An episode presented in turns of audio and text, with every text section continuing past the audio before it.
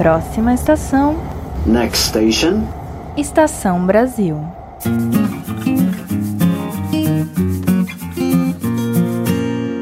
Olá, ouvintes! Vocês desembarcaram no Estação Brasil, o podcast de história do Brasil do Leitura Obriga História. Meu nome é Ricardo Duve e eu sou apresentador desse podcast. Como vão vocês? Espero que bem, sempre na medida do possível. E sim, chegamos no nosso terceiro episódio da nossa série da Era Vargas. É uma série que vai contar com quatro episódios, como eu já falei para vocês. E nesse terceiro episódio nós vamos falar sobre o Estado Novo, né?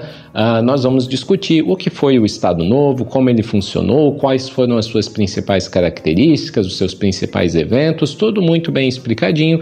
E hoje nós vamos contar com algo diferente, né, o que nós tivemos nos nossos dois outros episódios. Aliás, se você não ouviu os dois outros episódios sobre a Era Vargas, vai lá, né, escuta esse primeiro e depois vai lá, escuta os dois episódios que nós já temos. O primeiro sobre o golpe de 30, para a gente entender como se inicia a Era Vargas, né, como é que se dá a chegada do poder do Getúlio e os seus simpatizantes, né, e os seus aliados também, né, já chegam ao poder em 1930 no golpe e depois, né, o governo provisório, segundo episódio aborda o governo provisório, o governo constitucional, a ANL, A e B, o integralismo, né? O último episódio, segundo, é recheado de coisas que cobre o período de 30 a 37. E chegando a 1937, nós temos o golpe do Estado Novo, o início desse período que esse episódio vai ter como distinto dos outros que nós vamos falar sobre um período realmente ditatorial. Nós vamos falar sobre uma ditadura onde tem repressão, onde tem perseguição política mas também onde nós temos a edição de leis trabalhistas, onde nós temos a entrada do Brasil na Segunda Guerra e vários outros temas que a gente vai tentar cobrir nesse episódio. Então, sem muitas delongas, eu gostaria de colocar que esse episódio ele vai ser dividido em três blocos e nós vamos contar com várias participações de pessoas que eu vou ir apresentando ao longo do programa, né, ao longo do episódio. Mas os nossos blocos estão divididos assim. No primeiro bloco, nós vamos abordar o que foi o Estado Novo, como se deu o início dessa ditadura e, principalmente, como funcionava essa ditadura, como se deu a repressão, como se deu a censura. Quase todas as ditaduras têm, né? Repressão, censura, perseguição a inimigos políticos, centralização do poder em uma figura ou em um grupo político. Mas, assim, esse modelo ele é um pouco replicável em várias ditaduras. Mas, na prática, como é que funciona? Aí sim nós temos características particulares. Cada ditadura meio que funciona de uma determinada maneira. E o Estado Novo funcionava né, a partir de uma maneira própria, a partir de características próprias, enfim. E nós vamos abordar isso no primeiro bloco, principalmente enfatizando a censura, a repressão e a perseguição de inimigos políticos a partir da justificativa, do ideal da construção de um Estado novo, de um homem novo, de uma sociedade nova, né? Tudo isso que né, o Estado Novo ele vem embasado com toda uma ideologia muito forte, né? uma ideologia estado-novista, podemos colocar assim. A gente vai debater isso melhor no primeiro bloco. No segundo bloco, nós vamos trabalhar com a edição das leis trabalhistas, né? Algumas algumas leis trabalhistas já estavam em vigor, né? A gente já viu isso nos outros episódios, mas em 1943, já ali né, num contexto de Segunda Guerra Mundial, de muitas mudanças no Brasil e no mundo, 1943, no 1 de maio, nós temos o estabelecimento da CLT, né, da Consolidação das Leis do Trabalho, e isso vai mudar muito a realidade brasileira a partir dali, né? Então é um grande marco da era Vargas e principalmente do Estado Novo. E nós vamos discutir, afinal de contas, por que o governo fez isso, quais eram os objetivos do governo Vargas na consolidação da CLT, das leis do trabalho, mas principalmente como é que os trabalhadores receberam isso, como é que eles viram isso, como é que eles interpretaram. A gente vai tentar fazer uma história vista de baixo, afinal de contas, como é que os trabalhadores entenderam a CLT? Eles entenderam como um presente de Vargas ou entenderam também como uma conquista deles, né, de lutas históricas dos trabalhadores. É, spoiler é um pouquinho dos dois, né? Como quase tudo em história. Não é só uma entrega do Vargas, mas também nós temos que entender a participação dos trabalhadores nisso. Né? Um pouquinho dos dois a gente vai ver no segundo bloco. E no terceiro bloco, nós vamos falar sobre a entrada do Brasil na Segunda Guerra Mundial, que é um divisor de águas para o período do Estado Novo, né? Para essa ditadura do Estado Novo, né? O Estado Novo é um antes da entrada do Brasil na Segunda Guerra, ele se transforma em outro a partir da entrada do Brasil na Segunda Guerra. A gente vai definir uma série dessas questões, mas principalmente vamos discutir por que o Brasil entra na Segunda Guerra Mundial, como ele entra, qual é a participação do Brasil na Segunda Guerra, por que a Segunda Guerra muda tantas coisas na sociedade brasileira, enfim, uma série de coisas que nós vamos trabalhar. E para já avisar vocês, nós vamos ter a participação de três pessoas, cada uma né, para um bloco respectivo. Para o primeiro bloco, nós vamos ter a participação da professora Annelise Vergara. No segundo bloco, nós vamos ter a participação do professor Adriano Duarte, da UFSC.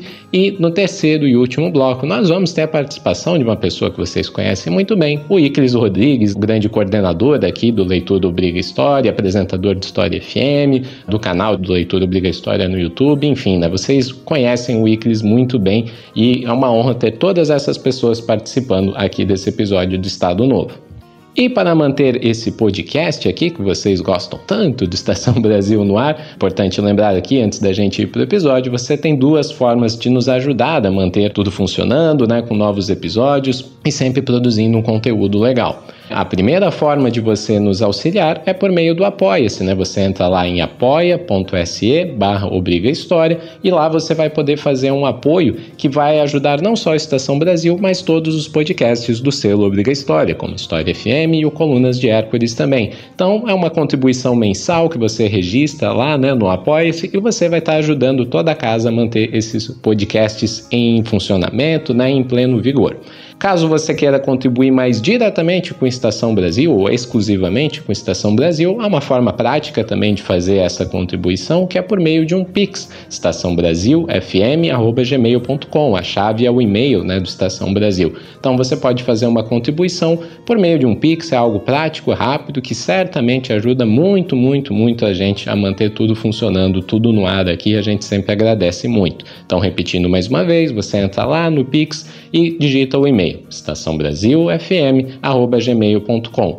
Toda e qualquer ajuda é sempre bem-vinda, né? Porque a gente sempre tem muito trabalho para fazer esses episódios e quando vocês nos ajudam, a gente sente que não só o trabalho está sendo reconhecido, mas também a gente tem condições materiais, né, de continuar pagando editores e fazendo todo um trabalho muito legal. Então, gente, seria isso. Espero que vocês gostem desse terceiro episódio da série, né, sobre a Era Vargas, onde vamos falar sobre o Estado Novo e pelo visto, pelo feedback que nós estamos tendo, vocês estão gostando muito dessa série, né? Os episódios estão com uma audiência bem legal. Então, iniciando esse ano de 2022, partimos para um novo episódio do Estação Brasil, falando sobre o Estado Novo.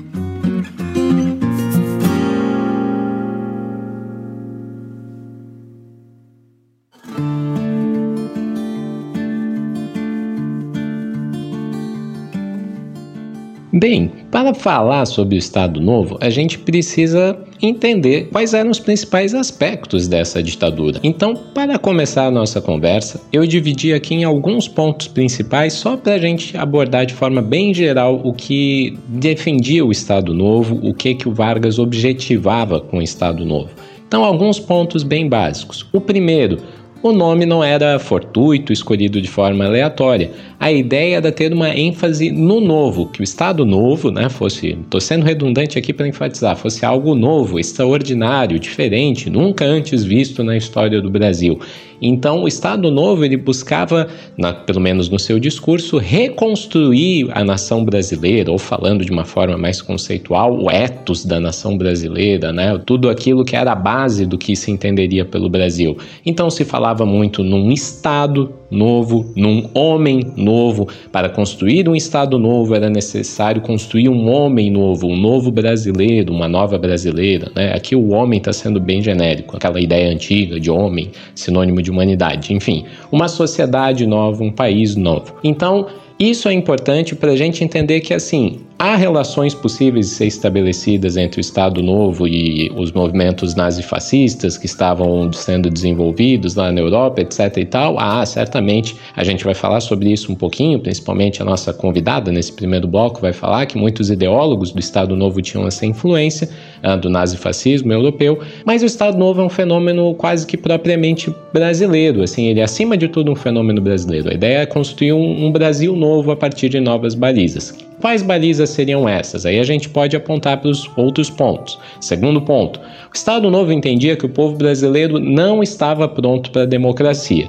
nós deveríamos ter uma elite, um grupo né, dominante ali, digamos assim, ideólogos do Estado Novo, Vargas e todos aqueles que estavam ao seu redor, esse novo governo que se estabelecia, ele deveria reconstruir o Brasil para depois vir a democracia. A democracia deveria ser, né? Primeiro precisamos reconstruir o Brasil, e isso não dá para fazer com eleições, no discurso deles, isso não dá para fazer com liberalismo, com pautas liberais, com liberdades. A gente precisa de um pouco mais de centralização, de repressão. A gente precisa colocar o Brasil à força nos trilhos né? E para isso se estabeleceu uma ditadura. Então a ideia de que era necessário um Estado forte, capaz de guiar né, o povo brasileiro e forjar uma nação que seria propriamente brasileira. A gente já vai falar sobre isso, porque a Constituição de 1891 era vista como muito europeia, até a de 34 era também visto como muito europeia.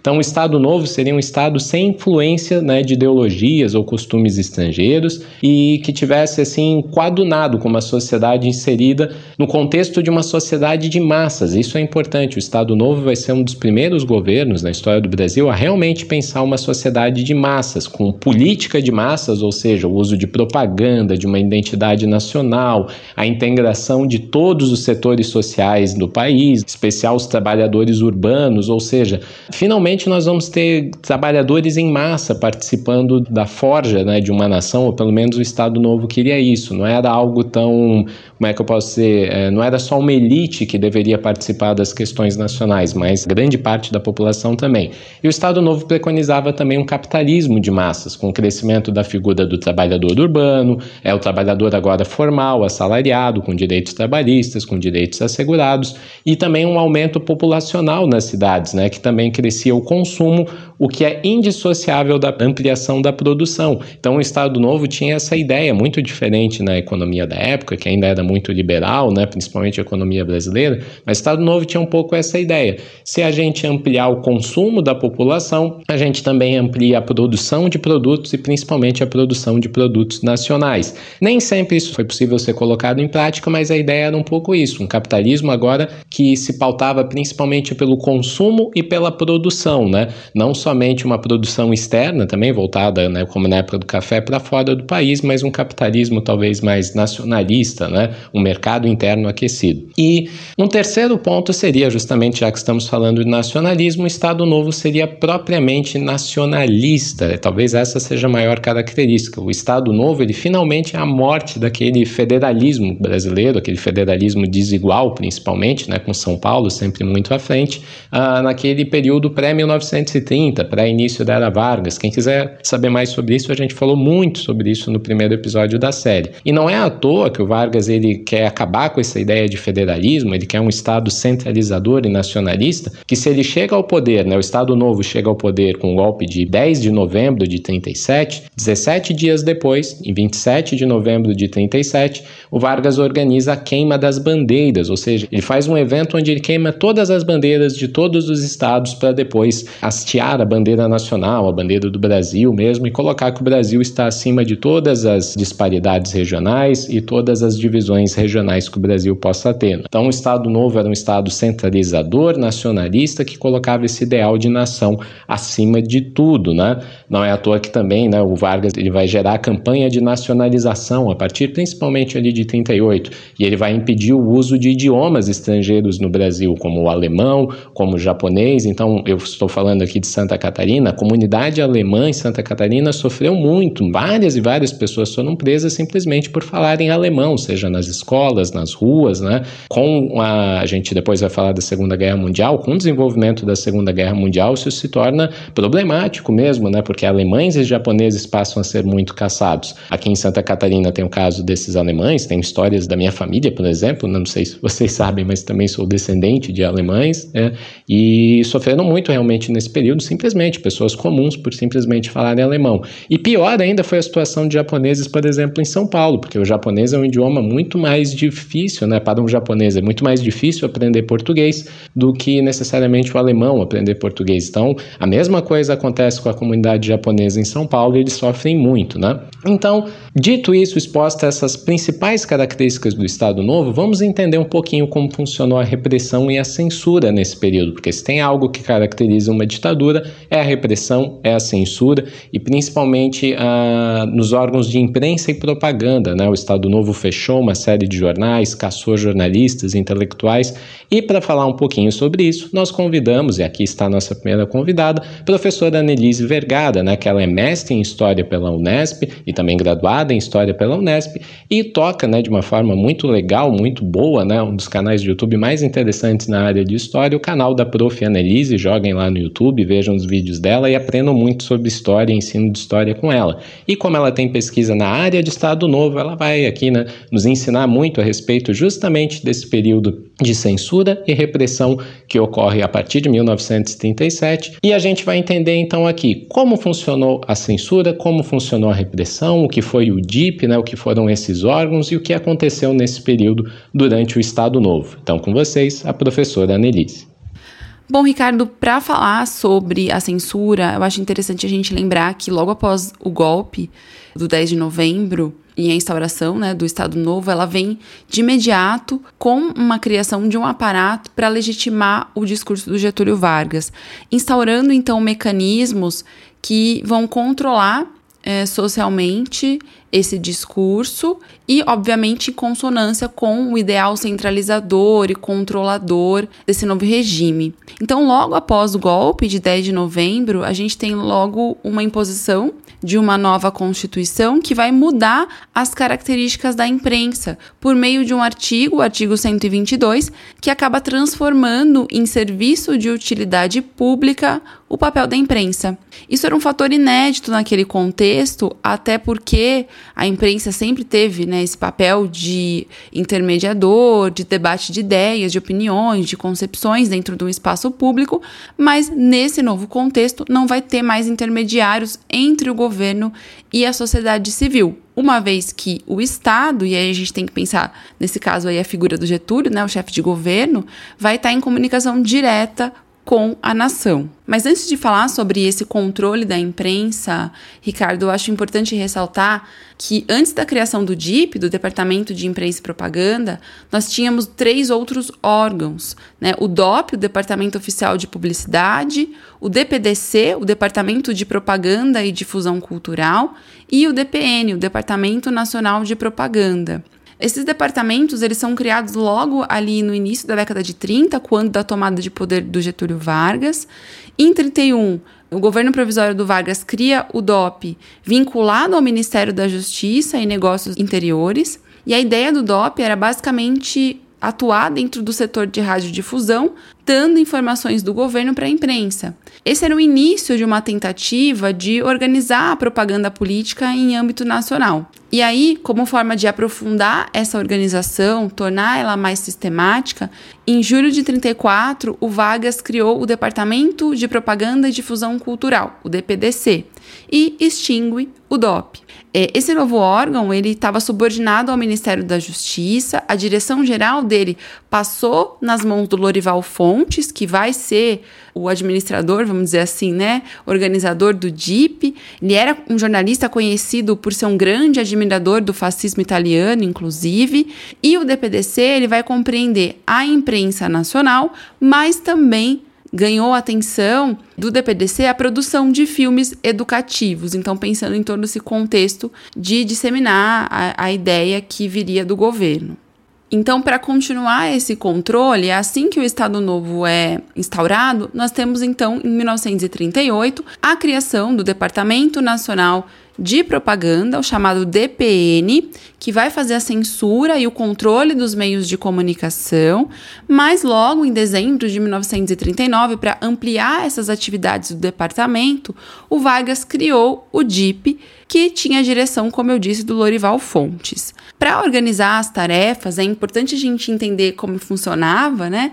Uh, o DIP ele foi dividido em cinco divisões específicas: a de divulgação, a de rádio, teatro e cinema, imprensa, turismos e serviços auxiliares. Então, nós temos aí toda uma divisão para sistematizar e organizar da melhor forma essa censura. O órgão, então, ele vai centralizar coordenar a comunicação do Estado Novo, pensando no modelo que atendesse à necessidade da divulgação e propagação das ideias do novo regime e também dos atos do governo. Tá? É interessante pensar que, nesse contexto, a imprensa, o rádio e o cinema vão ocupar um lugar de destaque. Inclusive, segundo uma historiadora chamada Silvana Goulart, essa ação específica do órgão nem sempre é considerada devidamente pela historiografia, porque. Uh, ok, nós tivemos aí um foco na, no rádio, na imprensa e no cinema, mas a censura, a propaganda foi muito mais ampla, segundo a historiadora. Eu poderia falar aqui de várias áreas de influência do DIP, porque o DIP ele vai normalizar, regulamentar, direcionar os meios de comunicação de massa, né, principalmente a imprensa, o rádio, o cinema, o teatro, mas eu vou focar na imprensa, que é a minha especialidade, né, o meu mestrado, minha pesquisa de mestrado teve como um dos focos pensar a censura, né, o DIP. E aí a gente pode falar a respeito disso que a partir de 1939 a gente tem uma intensificação da censura dentro dos periódicos, dos jornais e revistas, principalmente porque esses periódicos passaram a partir desse contexto a precisar de uma autorização para circular e tinham que se registrar junto ao departamento. Então, nós temos dados dessa época, registros, né, de que 30% dos registros junto ao departamento foram negados porque não atendiam às prerrogativas do DIP. Além disso, é importante lembrar que durante esse contexto a gente tem um decreto que deu poderes para o governo para controlar a isenção das taxas alfandegárias do papel importado. Então, esse papel que era utilizado pela imprensa é fundamental, agora passa a ter controle do governo para isenção das taxas. Então, os impressos que não se adequavam nessas orientações, vamos dizer assim, né, deixavam de receber a isenção. Então, isso acabou por acarretar o fechamento de diversos impressos, diversos periódicos. É importante relembrar também, pessoal, que o governo também não hesitou em se valer da força para controlar os periódicos.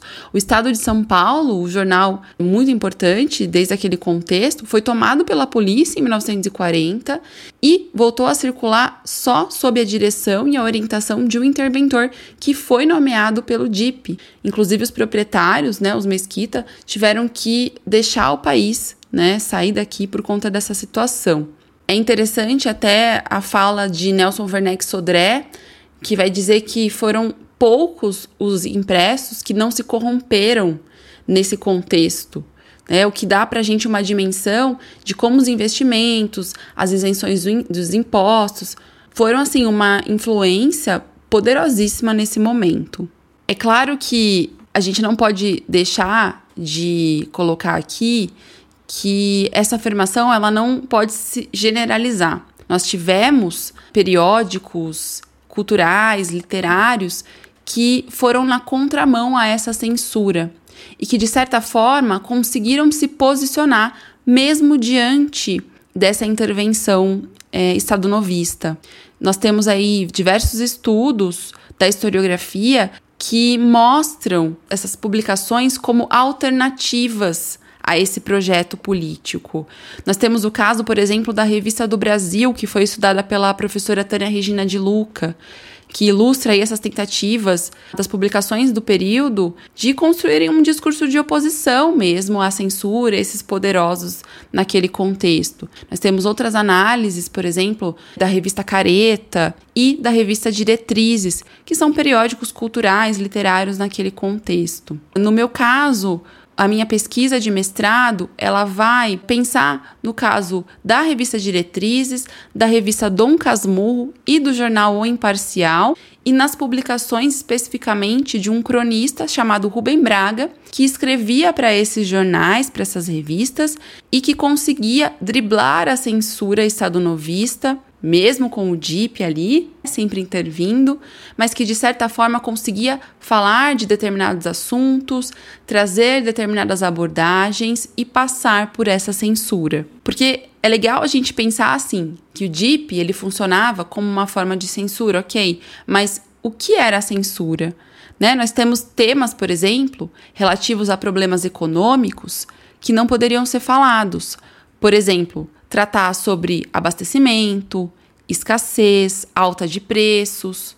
Isso era proibido. Divulgar, por exemplo, acidentes, desastres, naufrágios, queda de avião, enfim, incidentes relacionados a brigas, agressões, crimes, corrupção, suborno, enfim, todos esses assuntos estavam dentro de um rol de assuntos interditos pela censura, que não poderiam ser falados.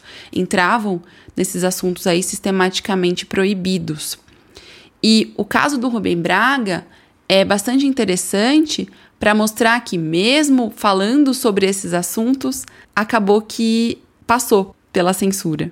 Né? Então, eu vou dar um exemplo de alguns assuntos que o Rubem Braga comentava nesse contexto de 38 e 39, que é logo no início aí da censura, e que acabou passando. Então, dentro da revista Diretrizes, o Rubem Braga escrevia sob o pseudônimo de Homem da Rua, até porque ele teve toda um, uma problemática com a polícia política, com o DIP, então ele acabou escrevendo sob um pseudônimo nessa revista.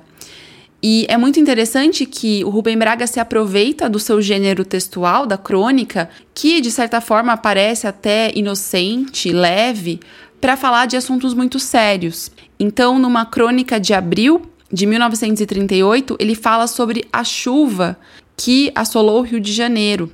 E ele vai ironizar, ironiza bastante, inclusive, que a cidade é uma cidade que não acredita muito na chuva, que ela não tem abrigos, a não ser aqueles abrigos de propaganda. E vai fazer um lembrete para os urbanistas que existe a chuva. Quando eles fizerem algo, qualquer coisa na rua, uma calçada, uma linha de bonde, que eles se lembrem que isso existe né, que é existe a chuva. Então é interessante ver como Rubem Braga mobilizava esses assuntos, a estrutura precária, as ruas alagadas, pensar que não existe a possibilidade, por exemplo, de circular carro, de funcionar o comércio. Enfim, a capital do Brasil estava exibindo as suas fragilidades. E esse era um assunto que não poderia ser abordado, mas aparece. Em mais de uma oportunidade, o cronista ele vai fazer referência também às condições de vida. Como eu disse, o assunto da escassez, da fome, era um assunto proibido. Em mais de uma oportunidade, o Rubem Braga vai fazer referência às condições de vida. E agora, nessa crônica que eu vou explicar aqui para vocês, ele vai fazer uma referência à fome, à questão da escassez, que, como eu disse, era um assunto proibido. Bom, em agosto ele vai começar a falar sobre o tema do aumento dos preços, da escassez, e aí o texto vai se iniciar com a história de um homem que foi preso, acusado de assassinar um escoteiro. Então ele começa a crônica com esse assunto e vai dizer que uma vez que esse homem foi solto, ele jejuou por 25 dias e acabou sendo internado. Então ele vai usar esse episódio como uma forma de introduzir a situação dos cariocas. Ele vai dizer que aqui no Rio de Janeiro, né, pelo menos aqui, ele diz entre aspas, esse negócio de jejuar não é mais bom negócio. É um negócio excessivamente espalhado. Ninguém paga para ver um sujeito fazendo uma coisa que milhares de pessoas podem assistir de graça dentro do seu próprio lar. O negócio aqui e certos subúrbios seria dar um espetáculo não de jejuar, mas de comer. Fecho aspas. Então ele traz de forma muito ácida e muito explícita a situação dos cariocas naquele momento. E é uma referência muito importante, inclusive mostra pra gente essa preocupação com essas pessoas que se encontravam à margem da sociedade. Então é importante a gente pensar na censura em como ela atingiu os jornais, os jornalistas, os intelectuais naquele contexto entre 39 a 45, mas é importante também a gente ressaltar aqui que não foi homogêneo e que nós temos exemplos de periódicos que já foram estudados pelos historiadores, inclusive, que nos demonstram essa resistência à censura, a resistência ao calar esses intelectuais. Então, embora seja muito importante a gente falar sobre o DIP, sobre o departamento, sobre a censura, sobre essa tentativa de se calar os periódicos e os intelectuais no contexto estado-novista, é importante também ressaltar aqui esses estudos da historiografia que nos mostram que a censura não foi algo homogêneo e que nós tivemos resistência desses intelectuais a essa tentativa de calar os jornalistas e a imprensa de forma geral.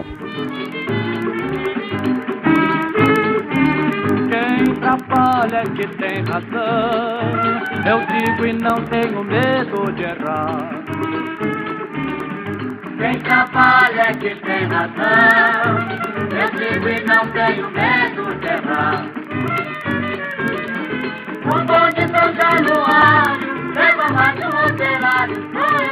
É, quem trabalha, quem tem razão, eu digo e não tenho medo de errar. O bom de São Januário leva mais um operário, sou eu que vou trabalhar.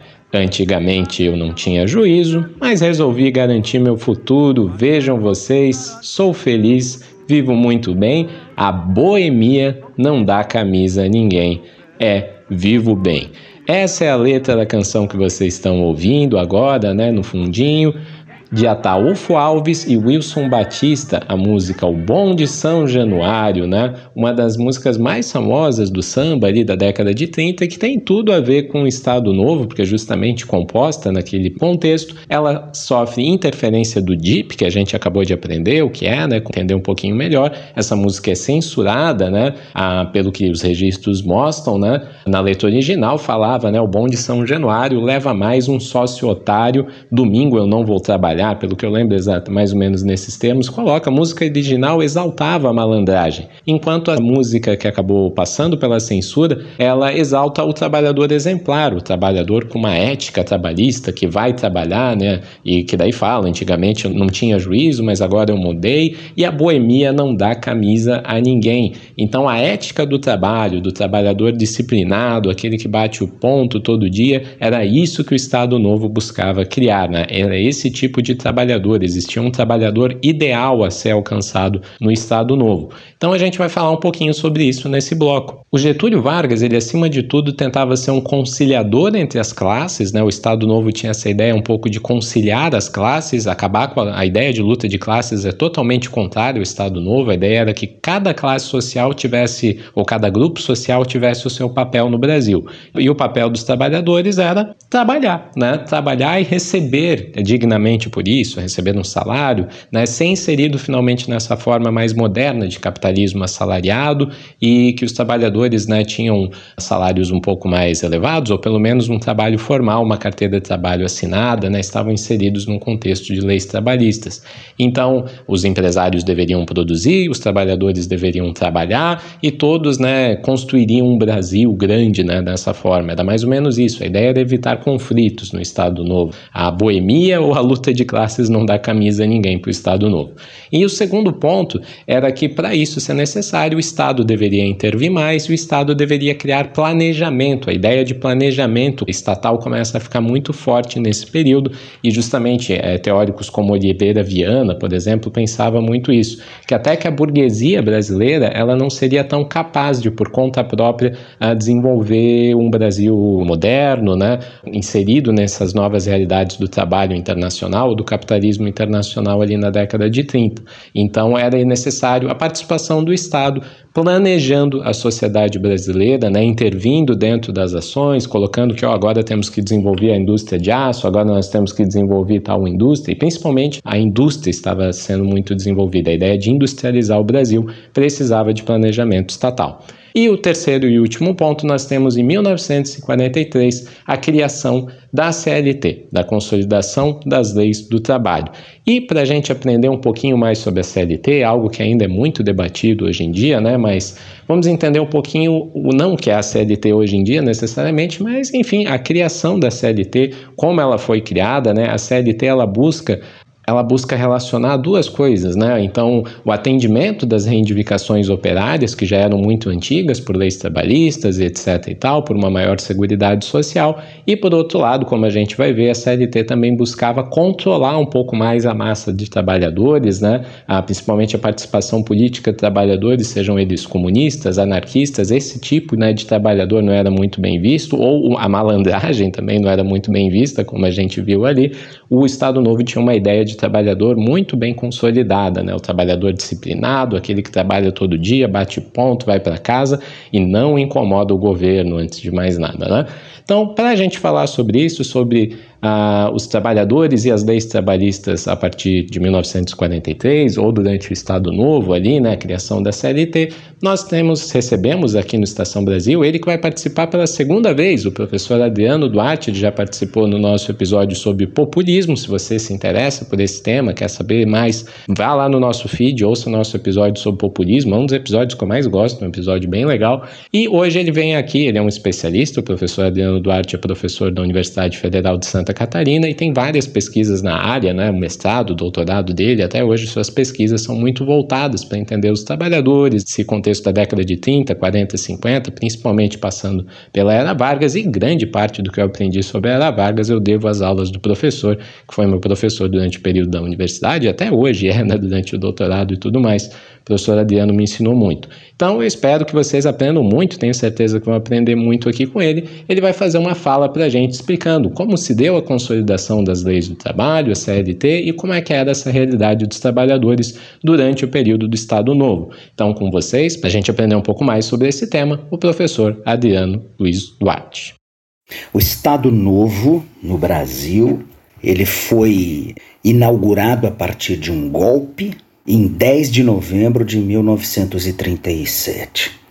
A justificativa para o golpe foi a descoberta de um suposto plano judaico-comunista, o plano Cohen, que era um plano que supostamente estabelecia metas para a realização de um golpe comunista, da tomada do poder pelos comunistas no Brasil. Alguns anos depois, né, descobriu-se que o plano Cohen era um plano falso, né, feito por um coronel do Exército Brasileiro, Coronel Olímpio Mourão Filho, coronel que em 1964 será um dos importantes generais do movimento que vai derrubar o João Goulart. Bom, nesse sentido, a gente já pode perceber que o Estado Novo é um movimento político profundamente antenado com as transformações que estão acontecendo na sociedade mundial. As influências para a realização do Estado Novo são a ascensão dos fascistas italianos em 1922 e a ascensão dos nazistas na Alemanha em 1933. Nesse sentido, o Estado Novo é parte desse grande movimento de transformação ou rumo à direita que acontece no mundo ao longo dos anos 20 e dos anos 30. Portanto, é possível dizer também que o Estado Novo, assim como esses movimentos de direita de modo geral, os movimentos fascistas, eles são uma resposta às transformações realizadas pela Revolução Bolchevique em 1917. No caso específico do Brasil, o Estado Novo tem algumas peculiaridades, é, porque o que caracteriza o movimento nazifascista internacionalmente é a ideia da mobilização de massas. Né? Mas o Estado Novo no Brasil nunca teve uma mobilização de massas, como por exemplo aconteceu no peronismo argentino. Né? E por que que nunca teve? Porque a direita brasileira sempre imaginou realizar as transformações políticas por cima, sem que houvesse participação popular efetiva. Então, o Estado Novo, embora tenha inspiração fascista, nazista e fascista, ele não pode ser considerado um fenômeno exatamente igual aos fascismos europeus. Ele é um movimento conservador, sem dúvida nenhuma, é um movimento antiliberal, também sem sombra de dúvida, e é um movimento que tenta, por todos os meios possíveis, conter a organização, a reivindicação dos trabalhadores eh, brasileiros. Se não evitar de tudo a sua organização e a sua mobilização, tentar estabelecer canais muito estreitos para essa mobilização e para essa organização. Por isso, o, o, Estado Novo Brasileiro, do qual Getúlio Vargas vai ser a grande liderança, em 1942 ele vai outorgar, ele vai entregar para a classe trabalhadora a CLT. A CLT, a Consolidação das Leis do Trabalho, nada mais é do que um conjunto sistemático de leis que teve por objetivo organizar em um único corpo legal a série de legislações estaduais, federais ou municipais, mais ou menos dispersas por todo o território nacional. Então a CLT organiza essas leis, dá um corpo único para elas e em 1942, como era comum durante o governo Vargas, que estabeleceu a celebração do Dia do Trabalho como uma das datas importantes do calendário cívico brasileiro, o Vargas é, entrega para a classe trabalhadora essa legislação de proteção do trabalhador. Só que aí tem algumas coisas interessantes para a gente pensar. Em primeiro lugar, é, essa legislação de proteção ao trabalhador, a CLT, ela não tinha como objetivo proteger os trabalhadores ou defender os trabalhadores da sanha patronal, coisas do tipo. O objetivo da CLT era enquadrar os movimentos de trabalhadores dentro de canais legais estreitos para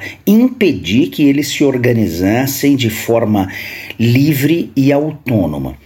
Portanto, o, o, grande objetivo da CLT era criar canais específicos para a operação do conflito entre trabalho e capital. A CLT é resultado de um longo processo no qual o Estado é, Novo Brasileiro vai estabelecendo o reconhecimento legal dos sindicatos, tanto de trabalhadores quanto patronais, e vai enquadrando toda essa organização de trabalhadores e patrões dentro de uma lógica comum, tentando prever, controlar a existência dos conflitos. Mas aqui é preciso dizer uma coisa interessante também. Quando a gente pega a longa história das nomeações de ministros, ministros do trabalho, a gente só teve em casos raros, eu me lembro agora de dois casos específicos em que ministros do trabalho não foram empresários, não foram patrões. Né? Um é o Antônio Rogério Magri, nomeado pelo Fernando Collor de Mello, salvo engano, e o outro, o ex-presidente do Sindicato dos Metalúrgicos de São Bernardo, nomeado pelo Lula.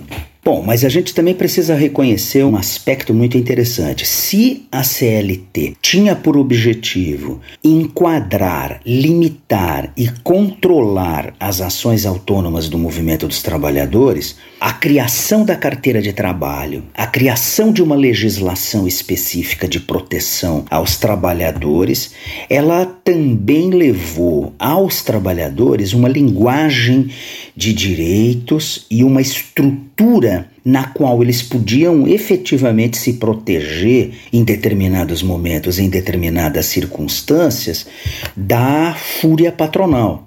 Então, a legislação de proteção ao trabalhador, ela tinha claramente o objetivo de conter a organização dos trabalhadores dentro de limites muito estreitos. Mas ao fazer isso, ela também criou limites claros para a ação patronal. Então, a legislação de proteção aos trabalhadores, ela obrigou os patrões a um certo tipo de comportamento mais civilizado e mais distante do domínio da casa grande grande a que esses patrões brasileiros estavam acostumados há muito tempo. Mas a gente precisa observar também que o Estado Novo não tem apenas aspectos negativos, né? Trata-se evidentemente de uma ditadura, trata-se de uma ditadura que não tinha pelo objetivo de proteger os trabalhadores, mas o Estado Novo, num certo sentido, talvez possa ser enquadrado como uma, uma ditadura é, ilustrada num certo sentido. Qual sentido? O sentido de que o Estado Novo foi talvez o primeiro momento na história brasileira em que se pensou o país como um todo, em que as oligarquias estaduais foram colocadas num segundo plano em nome da ideia da construção de uma nação una, indivisa e coesa. Foi exatamente nos anos 30 que se começa a produzir uma série de documentos estatísticos sobre o país em que se começa a refletir sobre o funcionamento do país, sobre suas características e a produção desse conhecimento sobre o Brasil, ela é absolutamente fundamental para as ações do poder público doravante. É também no Estado Novo que se promove a famosa Marcha para o Oeste que é um movimento de ocupação de terras, é, não exatamente vazias, obviamente, mas de terras não ainda agricultáveis ou não ainda aráveis e não ainda com gado em direção ao oeste brasileiro que eram áreas mais vazias, digamos assim, né? vazias do colonizador, etc. E esses movimentos, eles foram movimentos muito importantes para colocar o país dentro de uma estrutura unificada, né? dentro dessa ideia do que eu disse, que é construir uma nação una, indivisa e coesa. Portanto, é, como qualquer coisa na história, não há o Estado Novo não tem apenas aspectos negativos, né? Ele tem aspectos negativos no sentido do controle dos trabalhadores, mas ele também acaba desenvolvendo aspectos positivos, seja ao educar os trabalhadores e limitar os patrões, mas também ao construir uma burocracia pública e estatal que tem por objetivo conhecer e compreender o país. E isso foi muito importante.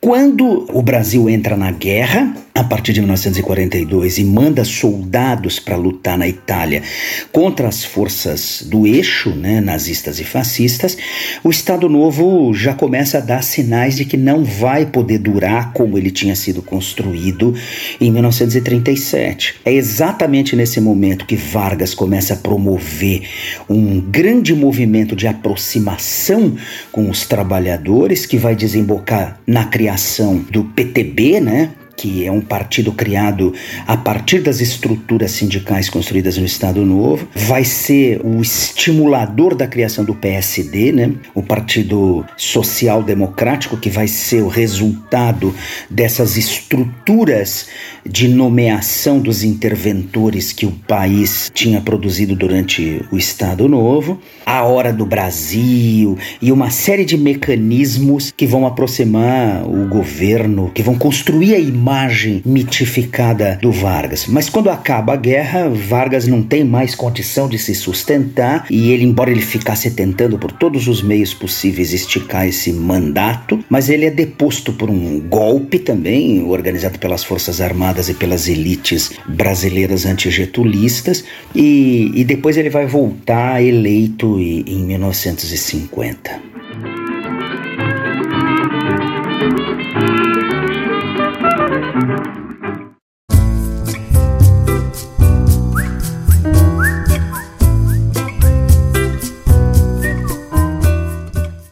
Para finalizar esse episódio do Estação Brasil, estamos aqui no nosso último bloco de conteúdo, vamos falar sobre o Brasil e a Segunda Guerra Mundial. A Segunda Guerra Mundial, ela é assim um ponto de inflexão durante o Estado Novo. Em 1942 o Brasil entra na guerra e isso muda tudo, né? É importante a gente entender que entre os ideólogos do Estado Novo havia divergências de opiniões nessa época, né? Havia uma ala que a gente pode chamar de germanófila, né, mais pró-eixo, como o Francisco Campos, né, que elogiava abertamente o Hitler, era o ministro da Justiça do Estado Novo, o Filinto Miller, né, o sádico chefe da polícia política uh, e diretor do DIP também, Lorival Fontes, que já foi mencionado nesse episódio, eles também eram dessa tendência. O ministro da Guerra, o Gaspar Dutra, Eurico Gaspar Dutra e o general Góes Monteiro, eles eram também favoráveis à Alemanha, porque o comércio de armas com aquele país era muito importante, mas também nós tínhamos defensores dos Estados Unidos, como Oswaldo Aranha, né, o ministro das Relações Exteriores, é mais ou menos esse caminho que acaba vencendo. Né? Então, para a gente entender um pouquinho em relação à entrada do Brasil na guerra e as razões para o Brasil entrar na guerra,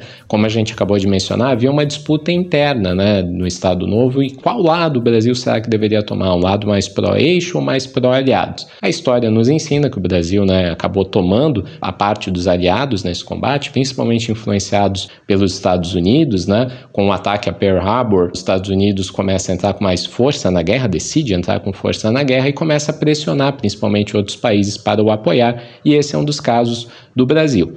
E para a gente aprender um pouco mais sobre isso, convidamos ele, né, o gigante Icris Rodrigues, responsável aqui pelo Leitura do Briga História, que vocês conhecem muito bem, né? E o Icris é um grande especialista nessa temática da Segunda Guerra Mundial como um todo e também sabe muito, muito, muito sobre a participação do Brasil na guerra, a FEB, etc e tal. Então eu nem vou né, me dar o trabalho de falar muito mais aqui, porque o Icris tem uma explicação muito legal, ele vai nos ensinar bastante, nos dar uma aula aqui falando sobre o porquê o Brasil entra na Segunda Guerra Mundial e quais foram os principais impactos né, dessa entrada, as razões que o Brasil né, entrar na guerra e os impactos que essa, essa participação do Brasil na guerra teve naquele período. Então, com vocês, o Icris vai falar sobre o Brasil e a Segunda Guerra Mundial. A entrada do Brasil na Segunda Guerra Mundial se deu, logicamente, por interesses políticos, econômicos, nacionais. O Brasil mantinha o que os estudiosos chamam de equidistância pragmática em relação tanto ao eixo quanto aos aliados para comercializar com os dois e tirar vantagem dos dois lados. Mas os Estados Unidos pressionaram bastante o Brasil para entrar na guerra do lado dos aliados e contribuiu para isso o fato de que submarinos alemães afundaram algumas embarcações brasileiras nesse contexto de guerra no Atlântico. No entanto, os interesses dos Estados Unidos no Brasil não tinham a ver com a participação militar do Brasil na guerra. Os principais interesses que eles tinham aqui eram dois. Primeiro, a instalação de uma base militar no Rio Grande do Norte, que facilitaria o envio de tropas e equipamentos e suprimentos para a África. Lembrando que entre 1942 e 43, a participação militar dos Estados Unidos na parte ocidental da guerra se dava no norte da África, e em 43 eles invadem a Sicília com os britânicos. Isso, claro, não estou contando o Teatro do Pacífico, né? Mas enfim. Então, essa base aérea no Rio Grande do Norte faria com que fosse muito mais fácil levar insumos e tropas para o teatro africano e posteriormente europeu, porque a distância de voo era menor, então você economizava mais combustível e tal. E o segundo motivo, que talvez fosse o principal, é porque as principais reservas de borracha do mundo ficavam no Sudeste Asiático, que tinha sido tomado pelo Japão. A expansão japonesa no Sudeste Asiático tomou poços de petróleo, reservas de seringais, de borracha. Então, a maior fonte de borracha fora essa região acabava sendo o Brasil. Então o Brasil acabava sendo muito importante no esforço de guerra do ponto de vista do que ele poderia oferecer em termos de matérias-primas. Eu tô falando de borracha, mas não era só borracha, tá? Tem outras matérias-primas minerais que eram muito importantes também. Inclusive, na semana que vem sai um episódio no meu podcast, no História FM, sobre a política de boa vizinhança né, e a atuação dos Estados Unidos no Brasil, trazendo filmes e tentando fazer uma aproximação política e cultural com o Brasil. Né? Lá o nosso convidado fala um pouco mais sobre essa questão. Então fica aqui o convite para vocês ouvirem esse episódio semana que vem. Enfim, qual era o interesse de Vargas? Bom, o principal interesse do Getúlio Vargas era uma usina siderúrgica no Brasil, que o Brasil não tinha esse tipo de indústria pesada. E os Estados Unidos ofereceram fazer uma usina no Brasil, mas Vargas recusou terminantemente porque ele queria que fosse a usina brasileira, fosse 100% nacional. Ele queria os maquinários, a verba para fazer, mas a indústria tinha que ser brasileira. E ele conseguiu barganhar essa siderúrgica, que viria a ser a siderúrgica de Volta Redonda. E bom, as relações se seguiram, mas o Brasil queria mandar tropas para o teatro europeu porque ele sabia que ao final da guerra, levar tropas daria um assento na mesa de negociações para o Brasil. Os Estados Unidos nem queriam que os brasileiros fossem para a guerra lutar. Mas Vargas conseguiu também, né, o governo Vargas conseguiu essa entrada dos brasileiros na guerra. E aí começou o processo de recrutamento e treinamento, que não foi fácil. O Brasil estimava um número de aproximadamente 60 mil homens e mulheres, pensando aqui no pessoal técnico, enfermagem, etc., né, para enviar para a Itália. No entanto, o processo seletivo não conseguiu juntar 60 mil pessoas aptas a isso. Era um processo relativamente rigoroso, no sentido de que muita gente não passou porque não tinha os requisitos mínimos de saúde para participar. Era requerido, por exemplo, um número mínimo de dentes na boca que muitos brasileiros não tinham porque a higiene e a dentição na época era muito pior do que hoje. E também tinha muita gente, especialmente de classe média, que evitou a guerra de toda maneira que foi possível. Muita gente, inclusive muito estudante que fazia é, discurso pró-guerra, que falava sobre como era importante ir para a guerra, lutar contra o fascismo, etc., pulou fora na hora do vamos ver. Isso aconteceu muito. Então, a maioria do pessoal que foi fazer parte da Força Expedicionária Brasileira foi convocado, foi obrigado a ir. E teve, claro, uma galera que resolveu participar por patriotismo. Você tinha muita gente que era do Partido Comunista que foi para a guerra por sugestão do partido, a pedido do Partido Comunista, porque era uma maneira de colaborar em, ao, no enfrentamento do fascismo e aliviar o peso que a União Soviética estava tendo em enfrentar os nazistas. Então tinha muito comunista na FEB. Não sei dizer para vocês uma porcentagem, eu não tenho esse número, mas tinha um número significativo ali de voluntários comunistas também. E no fim das contas, essa força juntou algo na casa dos 25.334 soldados, pessoal técnico, etc. Esse é o número oficial, pelo menos. Não sei se tem alguma outra estimativa, mas até onde eu sei, as estimativas de número de pessoal na FEB eram muito precisas, então imagino que seja bem esse número de 25.334 pessoas mesmo. Só que o primeiro escalão só foi chegar na Itália no segundo semestre de 1944. Nisso, o segundo fronte já tinha sido aberto na Normandia, depois o dia D, né? A União Soviética já estava empreendendo a Operação Bagration, que foi uma operação fatal para os alemães no leste europeu, destruiu com os alemães no leste europeu, e a FEB foi para lá subordinada ao 5 Exército dos Estados Unidos, que era comandado pelo general Mark Clark.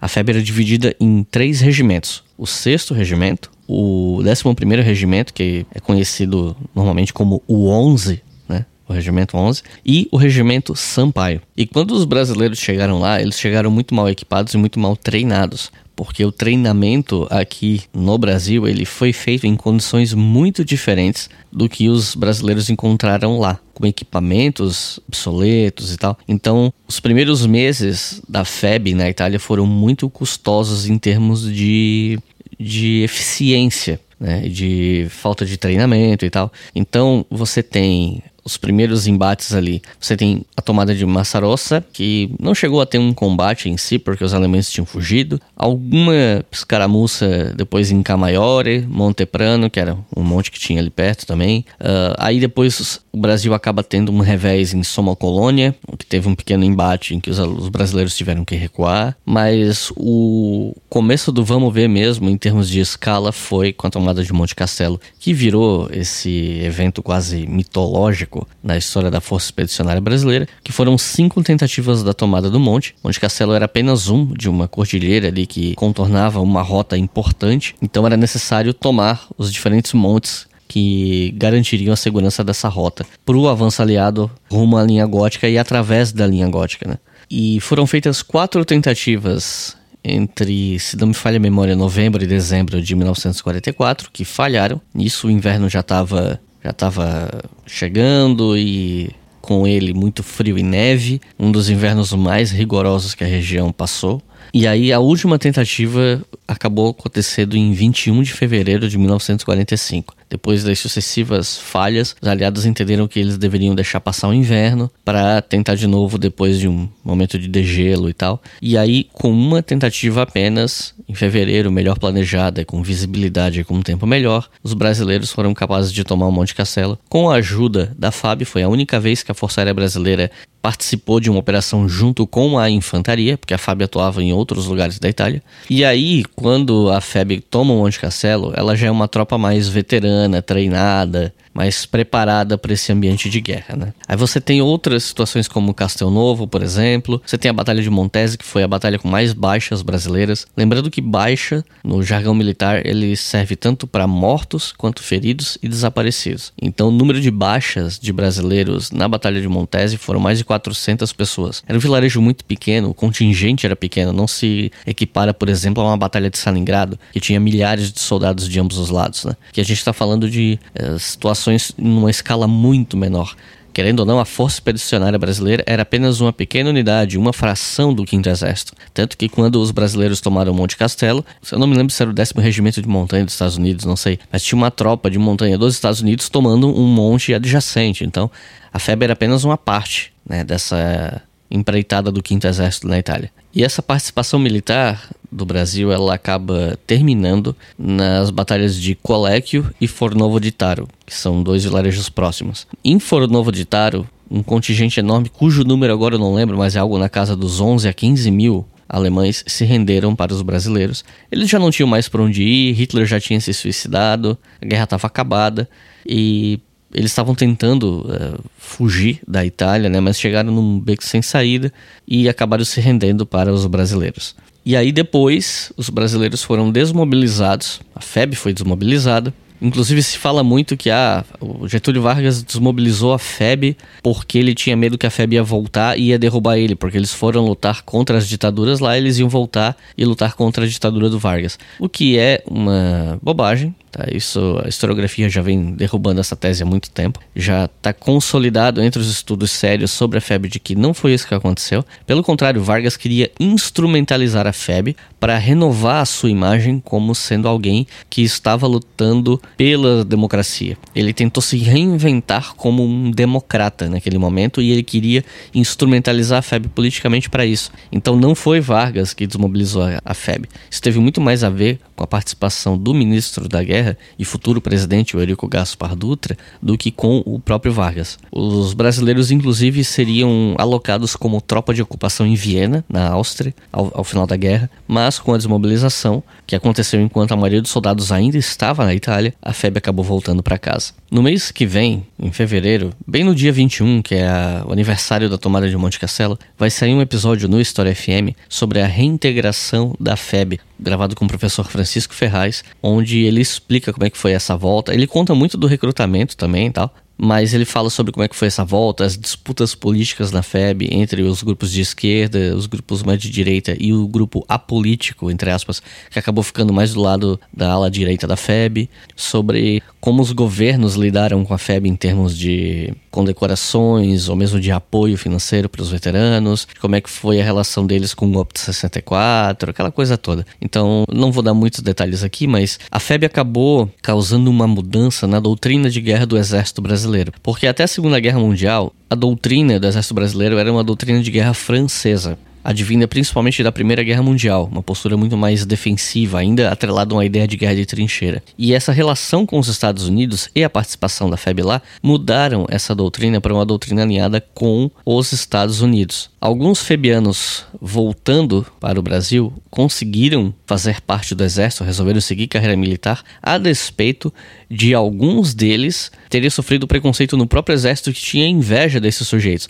Porque quando os febianos eram convocados e mandados para a guerra, muitos membros do exército brasileiro fugiram da guerra. E eles achavam, eles consideravam a galera que foi convocada um bando de otário, um bando de jeca que estava indo para a guerra morrer, enquanto eles iam ficar no Brasil e se safaram. Quando os tais jecas, entre aspas, voltaram dessa guerra condecorados e tratados como heróis, rolou um ressentimento e uma inveja muito grande dentro dos sujeitos que ficaram aqui no Brasil do exército, que fugiram da guerra e que agora tinham inveja desses sujeitos que voltavam condecorados. E aí, quando os febianos tentavam entrar no exército e seguir carreira militar, muitos deles passaram perrengues no exército por conta do maltratamento dos colegas que tinham inveja desses sujeitos. Mas alguns seguiram carreira militar. Não é à toa que o general Humberto de Alencar Castelo Branco foi o primeiro ditador durante a ditadura civil-militar no Brasil.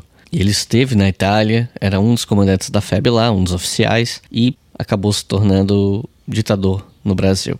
Nos últimos anos, o interesse em estudar a FEB tem crescido muito e estudos cada vez mais atualizados e mais interessantes têm surgido sobre o assunto. Se vocês que estão ouvindo esse episódio do Estação Brasil quiserem saber mais, eu recomendo vocês ouvirem alguns episódios que foram lançados no meu podcast, História FM. Tem o episódio 50, que é sobre a FEB, o episódio, eu acho que é o 62 ou 63, não lembro. Não, eu acho que é o 64, não sei. Agora eu tô, tô meio ruim de memória. Mas é sobre a FAB na Segunda Guerra, então é só sobre a Força Aérea. Tem nesse mês, semana que vem, um episódio só sobre política de boa vizinhança, que aí não é sobre a parte militar, é sobre a parte mais de política e cultura na relação Brasil-Estados Unidos, que ficou bem interessante. E em fevereiro, o último episódio da trilogia sobre o Brasil na Segunda Guerra, né, que primeiro foi da FEB, depois da FAB, e esse último sobre a reintegração dos brasileiros depois que eles voltaram da Segunda Guerra Mundial. Então é isso, obrigado por terem ouvido essa pequena contribuição e continuem ouvindo o Estação Brasil.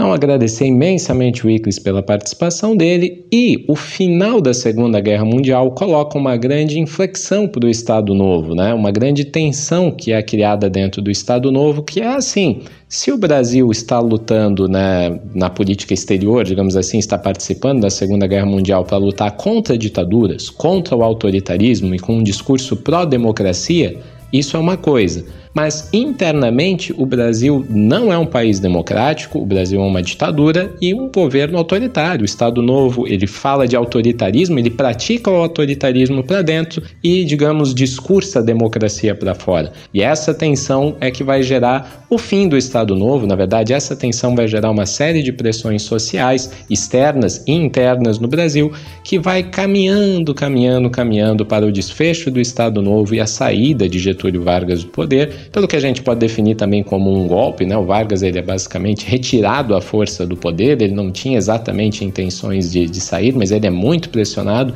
e querendo ou não a partir de um golpe militar, uma grande pressão dos militares, o Vargas é retirado do poder. Mas essa história nós vamos contar em maiores detalhes no nosso último episódio da série sobre a Era Vargas, o nosso quarto episódio, que nós vamos cobrir o fim do Estado Novo e o início da democracia no Brasil pós-45, e vamos até o suicídio de Vargas em 54 e os seus legados, né? Afinal de contas, quais são os legados que Vargas deixou para a sociedade brasileira até hoje? Essas e outras questões nós vamos abordar no último episódio da série Era Vargas do podcast Estação Brasil.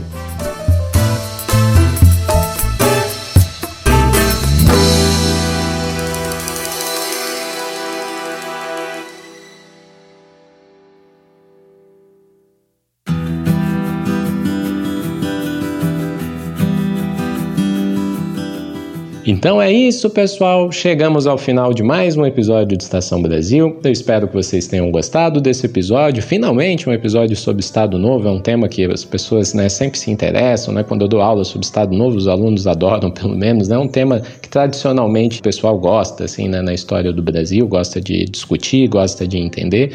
Então, finalmente temos esse episódio e ele não seria, não teria essa qualidade sem a participação de todas essas pessoas, né, que participaram hoje, né, contribuíram hoje com esse episódio. Então, agradecer a Ana Elise, ao professor Adriano, ao Iclis, né, todo mundo. Eu senti que eu formei assim um dream team, né, para falar sobre o Estado Novo, só gente qualificada mesmo. Então, se você está interessado, né, em ter mais conhecimento sobre uh, o período de Estado Novo, sobre a Era Vargas, nos sigam nas nossas redes sociais que a gente sempre coloca as referências, né né, da nossa pesquisa, enfim, as principais referências para se entender esse período, principalmente no nosso Instagram.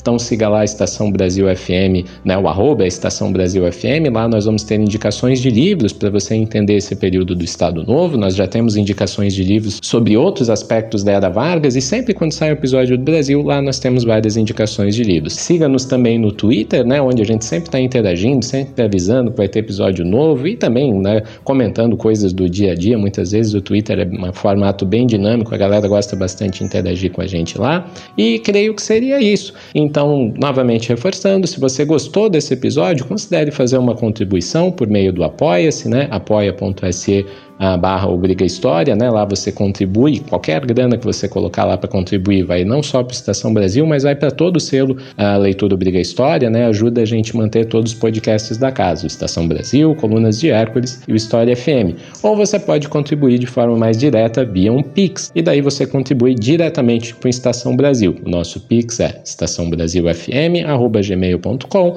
mais uma vez, enfatizando, estaçãobrasilfm.gmail.com. Também todo o financiamento oriundo do Pix nos ajuda muito, muito, muito a manter o Estação Brasil funcionando, né? E realmente nós precisamos, a gente não pede à toa essa contribuição, a gente necessita, como o selo Leitura Briga História, a gente necessita de financiamento para manter tudo funcionando e produzindo esses episódios que agradeço muito, né, pelos elogios de vocês. Vocês aparentemente gostam bastante, não é verdade? Então, gente, muito obrigado por ouvir nesse episódio episódio até aqui e nos encontramos para o próximo episódio e último sobre a série da Era Vargas, que a gente vai fechar essa série de episódios, de quatro episódios, e espero que vocês tenham gostado dos episódios que vieram até aqui e a gente se encontra na próxima vez para encerrar essa temática da Era Vargas e dar um desfecho legal para todo esse conteúdo que foi produzido até aqui. Então, gente, um abraço, até a próxima. Falou!